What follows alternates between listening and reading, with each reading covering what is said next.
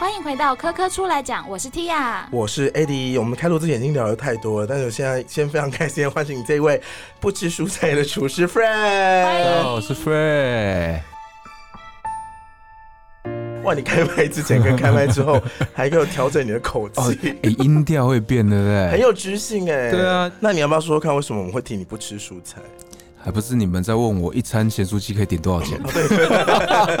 刚 Fred 说他在一天只吃一餐，然后这一餐里面全部都是就是点外送，可以点个大概一千。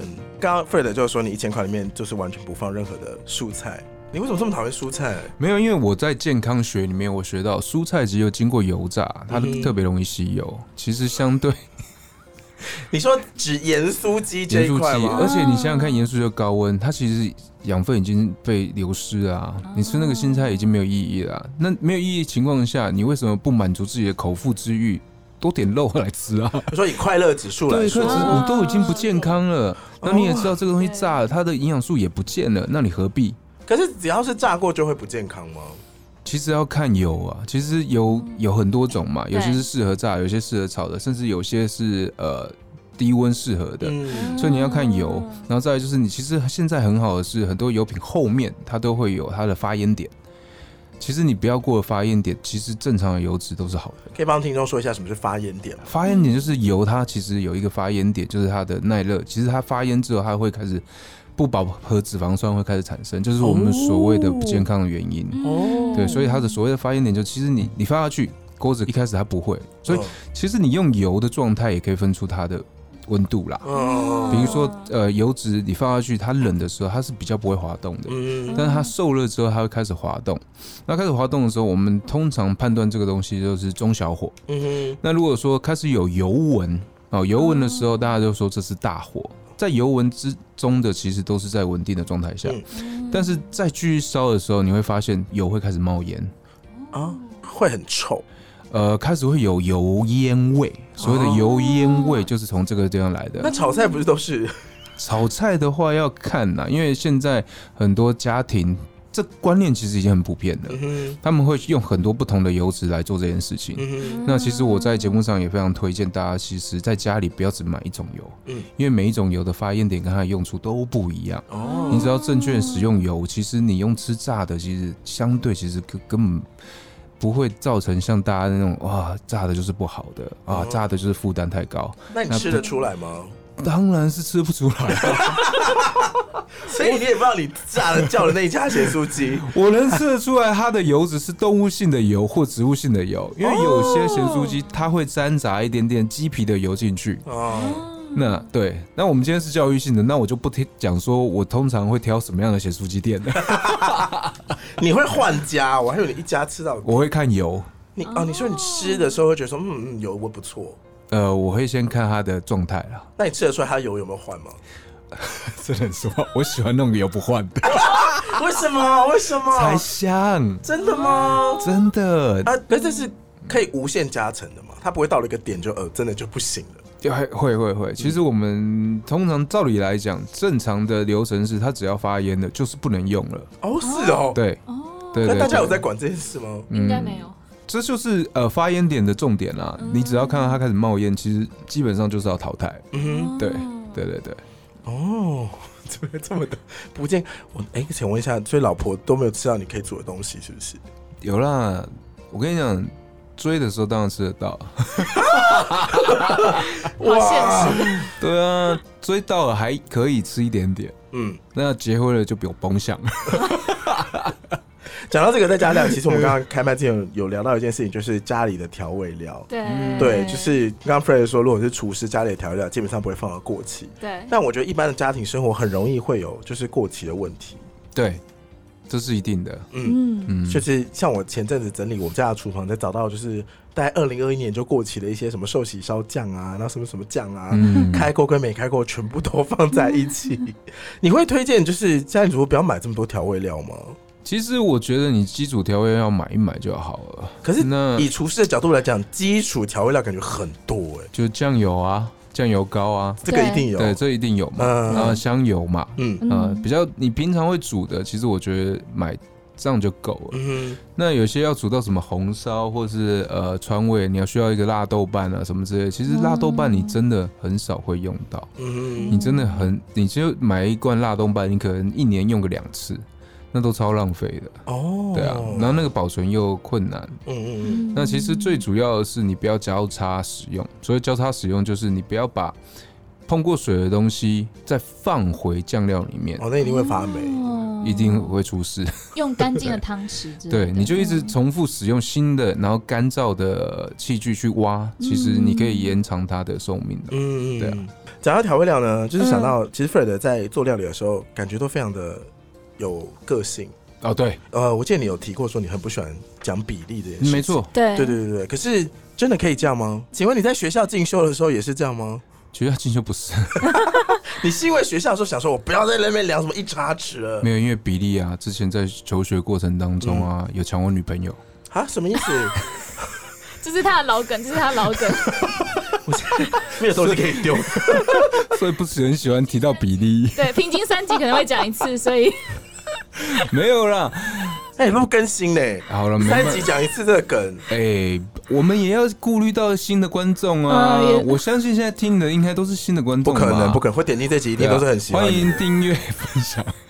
我跟你说，其实是这样子啊、你一开始其实，在学习料理的过程当中，前期一定是复制。嗯，嗯，你除了复制之外，你不能做其他的动作。就要先确定做得出嗯确来。定做得出来，然后去了解料理的原理跟它的用意，嗯哼，到后面你才能创新。嗯哼，所谓创新，就是你要做出自己的味道。嗯那呃，其实我一直认为啦，厨艺啊，其实它就是一个艺术，艺术讲求的就是个性化、个人化，你才有办法去让人家记得。嗯那你要做出让人家记得的味道，你就要掺杂自己的元素在里面。那最简单的就是你在调味上面做变化，哼，嗯要不然其他其他的元素没办法让你做太大的变化嘛。嗯所以我其实一直在强调适量、适量、适量，或者是我不给比例的原因是我希望你们做出自己的味道，难吃也是一个味道啊，哼，是这样吗？记忆点也很够啊，对不对？你说哦，那哦哦，真的很难吃哎，大家都记住你，因哇为你煮饭很难吃 你 嘛，毁了这牛小排。永远大家都记得你不要再煮牛小排了，好吃这件事情是会有标准的吗？没有标准，其实就是很主观哦的。所以我嗯的我一直觉得，其实真的你把这个东西当做是一个艺术的话，你就不能去标准化它。哦因为每个人看艺术的观点跟喜好都不是完全不一样的。对哦，你富人刚刚讲这段，其实让我想到有一件事蛮有趣的，是前阵子去泰国的时候，然后我们朋友在一间就是吃一顿下一千两千多块那种，嗯对，然后他就看了菜单之后，他点了一份刀背拍黄瓜还是 什么的，嗯就是就超难吃。他那份黄瓜加税含税之后要三百八十块台币，然后嗯这件事情就被我们好赚，啊 Oh my God，从然后这件事就从头念到尾，可是。难吃也是一个记忆点，就变成一个可以拿一直嘴的事当情。然对三百对八对十块欸然后我们后来就想说，到底要怎么把这种东西做的好吃？而且我会很好奇，你说怎么会做的这么难吃？怎么会这么？难吃？我就想去吃，真的很难吃，真的怎么样很难吃？怎 么可能刀背拍黄瓜还能难吃？对没？是不是？我突然想到一件嗯事，就现在 Fred 也算是经营社群平台有段时间了。啊，蛮久的，对，那你去吃饭的时候小，有流量，会给餐厅一些压力吗？其实会，真的你会，感觉得出来吗？没有他们会直接跟 我讲。真的假我的？有一次就是去吃呃一个像 buffet 烤肉的对，的外汇，嗯然后那个厨师就哇认出我，嗯然后我要去夹，他还我还没夹，他说不好意思，今天给你吃这种东 西。然后我说没有没有不会不会不会不会，我很喜欢吃这种然后东西， 然后就挑一套， 没有啦，就很长啦。嗯然后很多人会说啊，你今天要来，我们压力超大的。但是嗯我我会觉得其实呃，每一个人煮的东西都有它的特色在，嗯，那我们因为我们有一个无形的压力在啊，嗯如果今天去推荐，我们不会说它不好，嗯，我们会把它的优点尽量说出来给大家 听，而且用另外一个角度，嗯比如说啊，它煮太久，我们就会换一个方式说，他想要的其实就是它特殊的 口感。哦，然后煮焦了，我们就会说啊，他要强调的是它的炭香味。主家了也可以讲，这个要有经验丰富才有 办法讲出这么多的一个口感。啊对啊，然后没熟比喻说他想要有生食的口感。 你 看，不愧是当过料理节目评审的男人， 这种话讲的，对不对？太咸，我就说哦，因为它要搭配旁边的这个气泡水。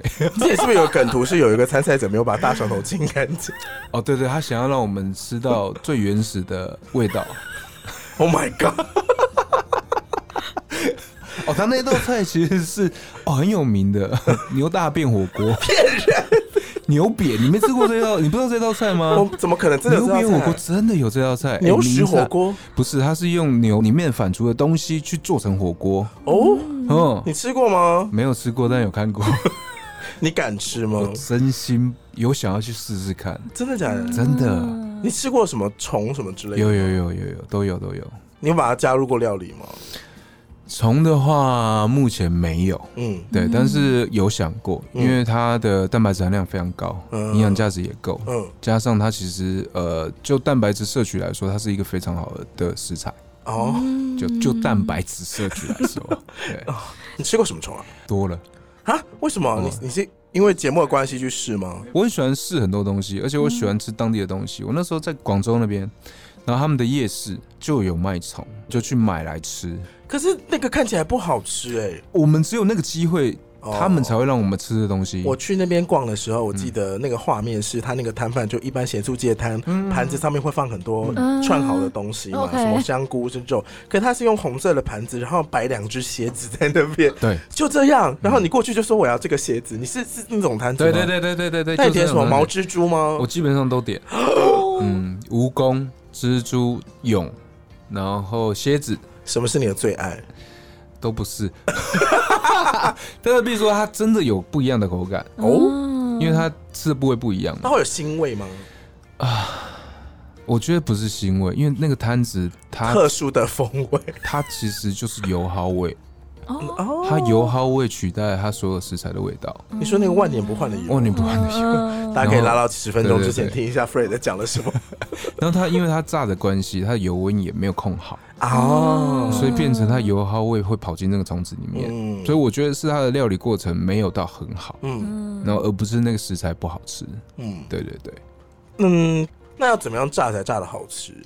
要两次炸吗？二炸还是。嗯，嗯，通常是这样会比较好，可是也要看，嗯对，有些没办法二炸。但原理是什么？原理是呃，你要把它里面的，有时候我们里面会再加一点油脂进去，嗯就是因为你要先把那个面皮里面的组织塞满，嗯，然后再用其他的高温的油脂去把里面的油脂逼出来，所以它就会有空隙。嗯，然后有空隙之后，你在咬的时候，它是越薄会越脆，哦，对，所以就是用这个原理去做的。哇，靠好啊有呀科学啊知 真的，识。原来原来这个真的有科学呢你。们真的以为我只是在讲干话、 那个我的嘞嘞！经纪人经营的人设、哦。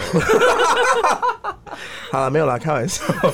但是你刚刚提到说，其实刚刚那个 Fred 有聊到一个点，我觉得我自己也蛮好奇，就所谓的焦香味。嗯，为什么有的时候一点点焦就会毁了一整锅，不管是粥或者汤，它其实只有一点点一点呢、点为什么会这样？因为它是厌恶的味道，什么意思？应该说它的味道是不讨喜的。嗯，那不讨喜的味道，其实在你的嘴巴里面就很突出哦，哦，因为味蕾其实是非常敏感的。哦，其实它是一个记忆，嗯，你对好吃的东西其实就会有记忆点。嗯，那你从小就吃那种烧焦的东西，其实你就记忆到这个就是烧焦的味道。嗯然后加上很多烧焦的东西，他们是到后面才发现它烧焦嗯了，它有可能经过长时间的卤，然后水分减少了。嗯哼，那其实它在里面已经很久了，嗯哼，所以它的味道会传达。嗯那你当你吃到一点点，其实你的大脑就会赶快告诉你说啊，这个是不好的，呃，啊拍这架是拍不好架。吃的，这是烧焦的味道。嗯那相对你你的反应就会说啊，怎么可如果煎到恰恰再更多，它就也是黑掉啊。嗯对但那个就没有那么的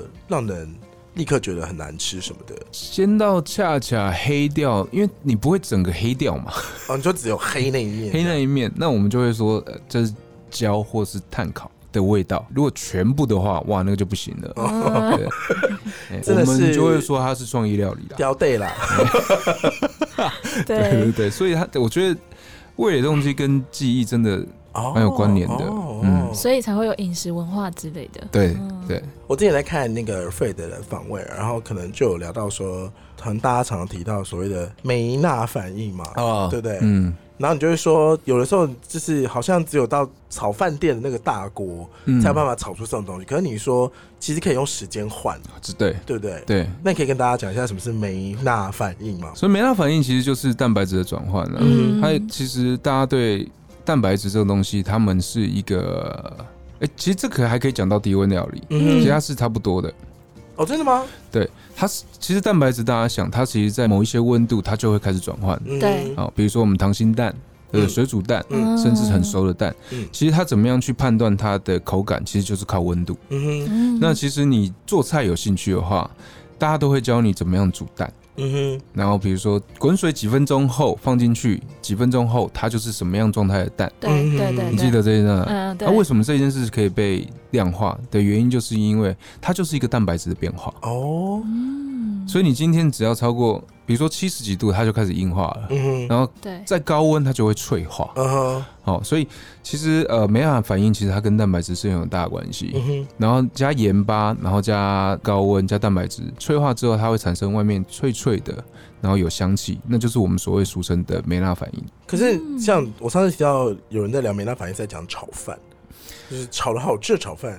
他说起这种梅纳反应，我想说，那这样的以你这样讲，是不是就只是在讲里面的蛋而已？其实就是蛋，嗯对，其实真的就是蛋。嗯然后其实他讲的应该取向比较像是锅气，啊对，哈，嗯，所以锅气不是梅纳反应，锅气不太算是梅纳反那应。锅气是什么？锅气是有点像锅子去爆香，嘿，嗯，然后爆香后它去翻炒，嗯然后高温受热，嗯它里面有一部分是梅纳反应，嗯，但有一部分是碳香，就是哦，所再以多一也是点就碳焦香，掉对了。对对对哦对，所以它其实是锅气里面包含了很多的其他的化学作用。哦对对对对对， ，Fred 好有学问哦。拜托 啊，哎，请问一下，那你在那时候进修的时候，嗯，也会学这些吗？还是你那时候学原理、呃，我们主要是有实作跟学术，嗯，实作跟学术实作就是他会老师示范完，我们照着做，复制一次？呃，复制一次，然后再上课这样子。学术就是他会给你很多的原理，嗯科学，嗯，嗯然后跟一些教科书上面说的东西，嗯对对对，嗯那那个会要你最后做自创菜吗？都会都会都会。可是大家都已经做成这样，你还有办法再想出新的菜色吗？我们其实到后面是因为我们在 L A 嘛，所以他们会有很多的民族，嗯哼，嗯所以我们就会用自己民族的东西跟其他学生交流。嗯，比如说我的话，可能就会做一些台式的东西，哦那有日本人他们就会做一些生鱼片。哎、那讲到你做的台式料理，我突然想到台湾人其实很喜欢吃，夜市一定看得到，就是卤卤味、咸酥鸡跟咸水鸡。对，如果是卤味的话，它的原理是不是也是一直越卤的那个卤汁会越好吃？其实我说实话要看，嗯因为如果你今天是用蛋白质含量或氨基酸含量高的食物，嗯哼你整锅卤会酸，会嗯哦酸，酸啊、掉，会转酸，哦但是不是超生的生，嗯而是呃酸味的酸。嗯哼，有时候我们在喝很多的高汤，真的用太多蛋白质去煮，你会发现这个汤其实转酸了。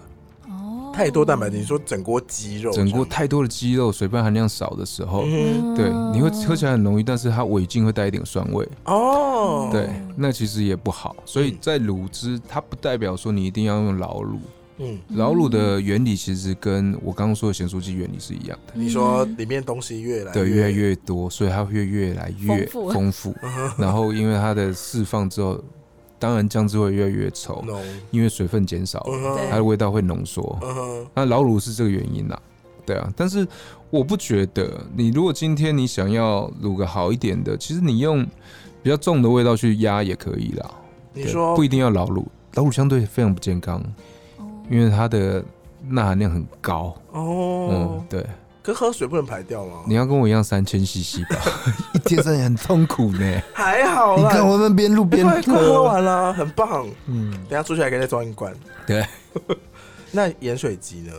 其实一样嘛，咸之外，嗯它另外一个其实比较大的问题，大家比较，我不知道大家不知不知道啦，嗯，它其实很多都是鸡农，他们是有些是产蛋的，嗯哦哦然后它到后期它已经没办法孵蛋了，老母鸡嘛，对，然后或者是总鸡，他们就是把它淘汰后，嗯会把它制作成咸水鸡。嗯哼。对，可是这本来就是鸡肉的来源之一啊。鸡肉来源有些是饲养的是呃好的肉鸡啊，哦，嗯，它其实会有分别。肉鸡是它有几个月的生长期，它就必须要变成肉鸡。哦哦哦但是呃，孵蛋的鸡它是没有，它是看它的排卵数来去淘汰它的。那嗯这种蛋鸡做成的咸水鸡是，你为什么会说跟它肉鸡不一样？是因为它有做特别的处理吗？嗯，肉鸡它相对嫩嘛，因为它就是生长期比较短嘛，嗯呃，所以它的体态啊、丰富度啊，跟它蛋白质含量，就像年轻的身体一样嘛，嗯弹性比较好嘛，对不对？要不然我们干嘛要求青春霸体？嗯嗯对啊，那它相对的，你一直它其实在一直产蛋的过程当中，其实它也没有说不好，嗯只是它口感不好。嗯，对啊那当然，你想要吃的是新鲜的鸡肉嘛，对啊。如果我们今天能选的话，这种肉如果拿来做酥肥会好吃吗？苏肥一样，它就是蛋白质软化的呃原理，但它如果老嗯了，再把它软化，它的水分跟油脂就少了，嗯哼其实是差别是在这边。嗯对，那如果你用当然用好一点的鸡肉去苏肥，它的口感一定会有差别。哼，嗯，对它的油脂跟它的蛋白质含量，还有它的丰富度，其实在咬感上面，甚至味道都会有不一样的差别。酥肥是一种低温料理，对不对，？苏肥是一种低温料理。而且是真空的吗？真空的部分其实是另外一个科学。嗯哼，哎呀，我今天真的是科学量真的是爆表啊！你很棒哎讲。讲的我头好但你讲完之后，我就想问你说，酥肥鸡一大盘跟一大盘咸酥鸡，你会选哪一个？讲讲我头好痛。我先讲真空好 不好？好，真空其实它是让里面把空气抽掉之后，嗯它可以快速腌制，嗯它让味道可以吸进去，让食材可以快速的吸收这味道。嗯哼，嗯哦，比如说你今天如果我们腌制这块鸡肉要两个小时，你苏菲可能半个小时就可以了。嗯苏菲跟真空它其实是两件不一样的事情。嗯哼，真空是另外一个原理，苏肥是另外一个原理。嗯哼，真空是为了快速让食材腌制入味，哦，才会放进苏肥机，所以它同时间它在作用的时候，还有苏肥机可以真空低温让它熟化。是不是有一个真空袋，然后鸡放进去，把那个酥肥鸡把它压起来，它就立刻变好？真空机，嗯，然后压起来之后再丢苏肥机。哦哦，哦对，所以你注意看它的真空里面，其实它有些人会加油脂进来嗯哼，啊、香料，嗯哼，对，甚至大蒜、百里香那些东西放进去之后真空。那嗯它的作用只是让这个味道可以快速的进入食材里面。嗯那如果你今天想要快速腌制的东西，其实一样，你就把里面的空气抽掉，嗯，你就可以快速腌制了。嗯所以很简单的，就是你拿一个保鲜袋，嗯，拿一个吸管，把里面空气抽起来，其实就可以快速了。哦，嗯我想问一个很日常的问题，好，请问 Fred 家的冰箱长怎样？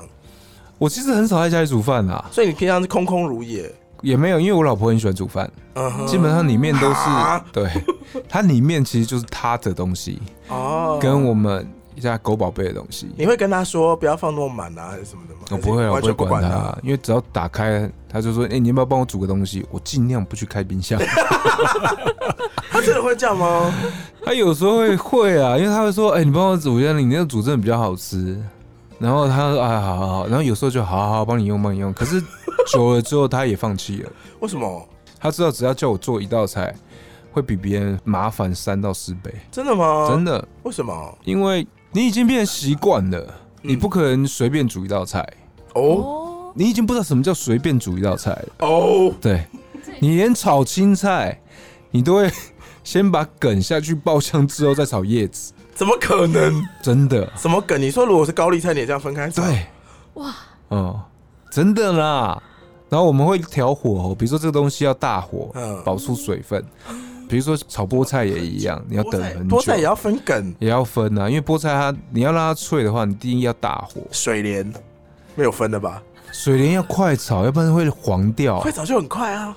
对，所以你一样啊。可是水莲你还前面的爆香的动作啊，因为水莲最重要的不是那个东西，嗯而是那个高汤。嗯，你最后吃水莲是一定要配在旁边那个汁吃。对，对啊，所以一定要叫高汤去煮啊。还有高汤，啊，厨师家没有罐头高汤吗？？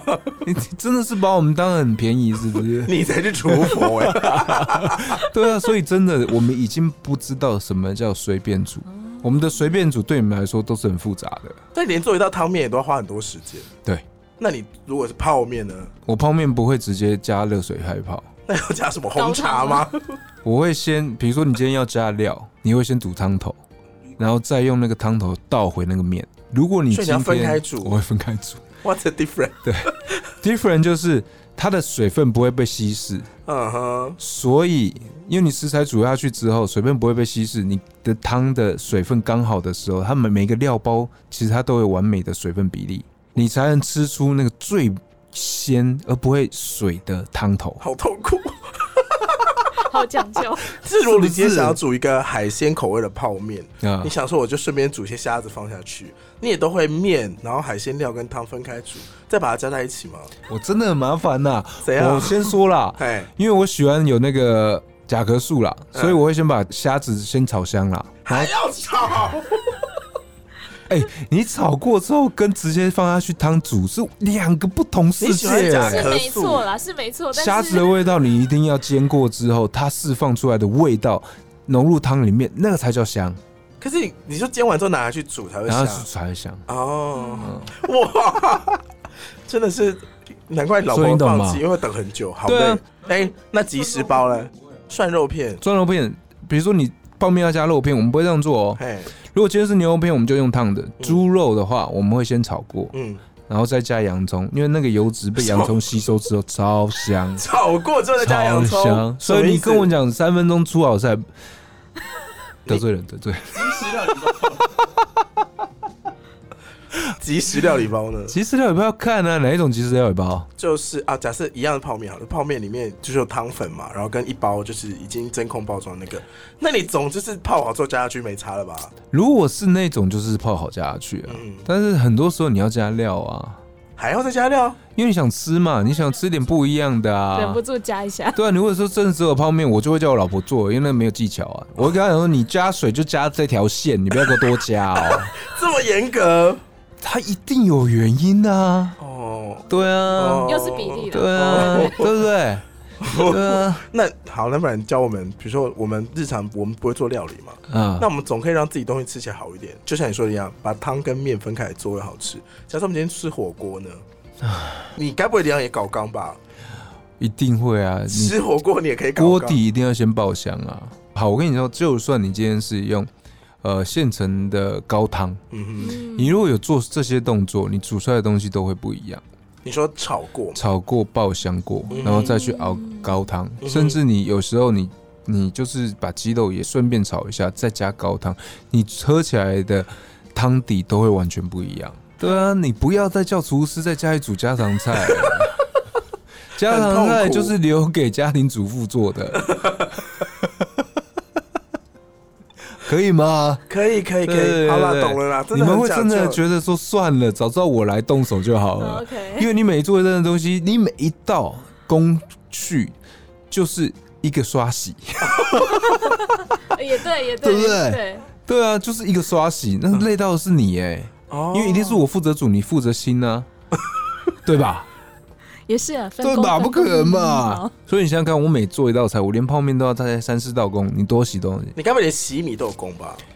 洗米。啊说实话，我真的不太会煮饭。哦对，因为西式的煮米的方式跟中式是不一样的。我们强调的是不洗米，嗯我们要它的淀粉嗯，啊，啊、才会有那个米香味。对，但是中式的做法是把它洗得很干净嘛？对对，对啊，那米虫拜拜。，对对，对所 以所以其实是有点差别的啦。嗯对，，所以对我来说，我会不知道怎么样去煮饭。嗯嗯嗯，对对对，嗯，好，我这边想问一个就是比较科学方面的问题，好，就是像今年科教馆在行动餐车有做一个其中一个县市的巡回活动是分子料理。啊，那 Fred 应该也做过不少分子料理，可以对分享一下吗？分子料理啊，其实我在那个料理之王其实有跟很多人说过，其实分子料理大家都会觉得是西班牙嘛，西班牙分子料理是最有名的。嗯嗯可是其实分子料理在中华料理里面其实就已经存在了，啊，它所谓的就是把它的状态改变嘛。嗯，对，那比如说漏洞哦，甚至我们的丸子也是，嗯，因为你它就是把原本的形状改变成另外一个形式就，以定义来说，猪肉贡丸就是一个共分丸子就是一个料分子料理 OK，哦，最常见的是这非个啊常，亲切，对对，然后最简单的 mousse 也是一个啊，对，它其实就是一个改变。那呃，国外把它变嗯成是一种呃不一样的感受，然后做成料理。那所以很多时候他们会把肉打成泥，变成对 mousse，嗯其实那也就是分子料理。那你试想，它只是把我们的贡丸多加了什么？ 鲜奶油，哦，OK，然后再去过筛。严格上来严说格，来说好就是这像样，真的是是这样这子啊。 对对 对啊，，对啊。所以其实分子料理这个东西蛮有趣的啦，呃，它的好处是你可以让很多的配菜变成不一样的形式，所以你的菜看起来就会更加丰富，嗯对，然后口感也会比较特殊这样子。嗯，嗯，我其实很常做的就是素食分子料理化，嗯，因啊为对，你可以用很多的呃原理去让素食的东西做改变嗯嗯，啊、因为它就是用很多的物理化学去做对变化嘛，，对对对对那很多的素食，比如说有大豆卵磷脂啊那些东西，其实就可以变成泡沫。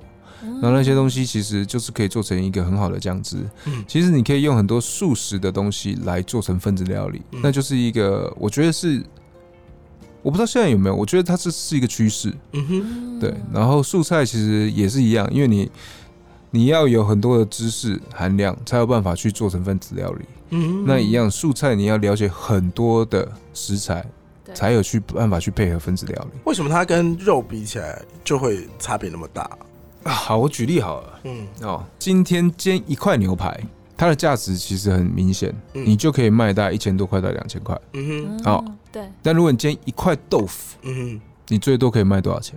呃，三十五十差八不十，多嗯对。嗯那如果你今天把豆腐转换成不同的食材、不同的样式，啊，你就可以增加它的什么？价值对，哦，这就是原因。嗯，所以你必须要把这些食材，因为大家都知道它的价钱在哪里，它的价位在哪里。嗯嗯那如果你今天要把它卖到很贵、很怎样的时候，你要需要靠到很多的技巧、嗯很多的东西来增加它的价值。嗯哼，这就是为什么它特别麻烦，哦比较像商业啦。哦，嗯那你吃未来肉吗？